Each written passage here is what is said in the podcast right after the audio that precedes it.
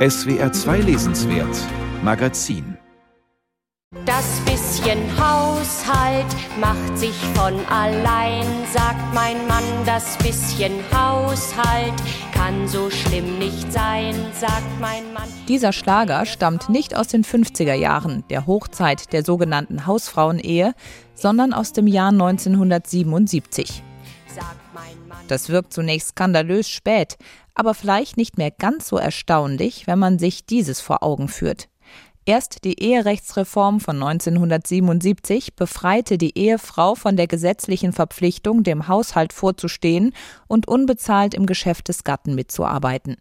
Theoretisch sind seitdem beide Ehepartner für die häuslichen und erzieherischen Belange zuständig. Praktisch hat sich die abschätzige Formel vom bisschen Haushalt für all die unbezahlte Care-Arbeit, die vor allem Frauen überproportional leisten, bis heute gehalten.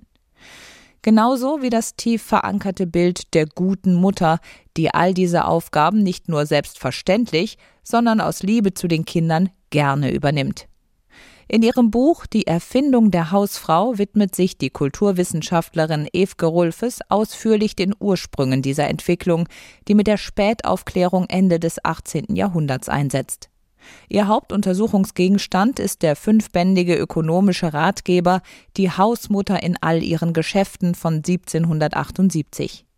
Der Autor, der brandenburgische Pfarrer Friedrich Christian Germershausen, gibt darin Anleitungen für die verschiedenen Aufgabenbereiche der Hausmutter, von Kochrezepten über den Umgang mit dem Personal bis zum Destillieren von Brandwein.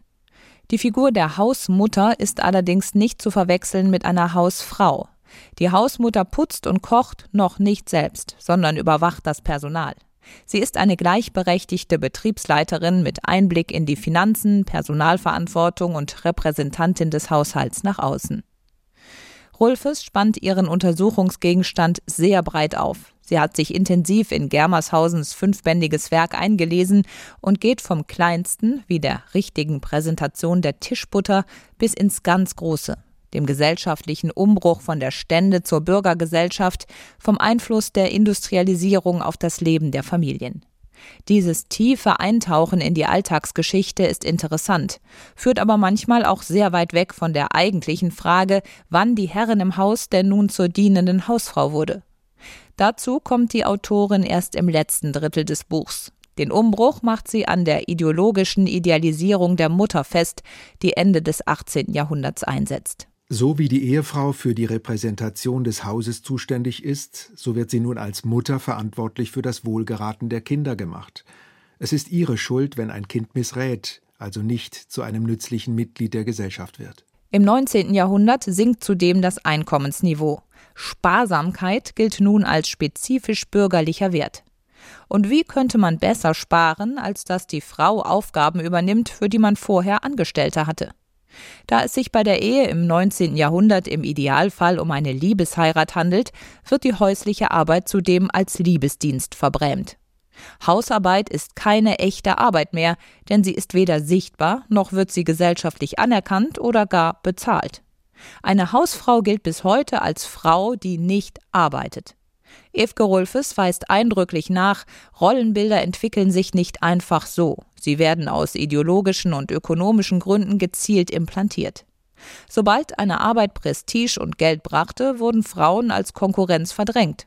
Stattdessen sprach man ihnen die Befähigung ab, verweigerte ihnen den Zugang zu Bildung und wies ihnen unter allerlei biologischen oder moralischen Vorwänden den Platz im Privaten zu.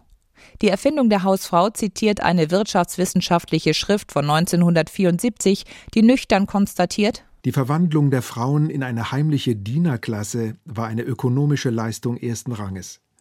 Diener für niedrige Arbeiten konnte sich nur eine Minderheit der vorindustriellen Gesellschaft leisten. Im Zuge der Demokratisierung steht heute fast dem gesamten männlichen Bevölkerungsteil eine Ehefrau als Dienerin zur Verfügung. Die gesellschaftlichen Debatten um Mütterbilder, Care-Arbeit oder Mental Load zeigen, dass die im 18. und 19. Jahrhundert angelegten Rollenbilder bis heute nachwirken. Zwar verstehen sich heute vermutlich die wenigsten Frauen als Dienerinnen ihres Mannes, aber sobald Kinder ins Spiel kommen, ändert sich die Rollenverteilung auch in den meisten gleichberechtigten Partnerschaften. Denn selbst wenn Männer heute viel selbstverständlicher ihre Vaterrolle wahrnehmen, sind es doch nach wie vor größtenteils die Frauen, die Elternzeit nehmen, danach in Teilzeit arbeiten und zusätzlich den Haushalt und die komplexe Familienlogistik managen. Aufzuzeigen, dass diese Rollenverteilung nicht Gott gegeben ist, ist ein Verdienst dieses gut recherchierten Buchs. Sich daraus zu befreien, eine der gesellschaftlichen Gerechtigkeitsfragen der nächsten Jahrzehnte.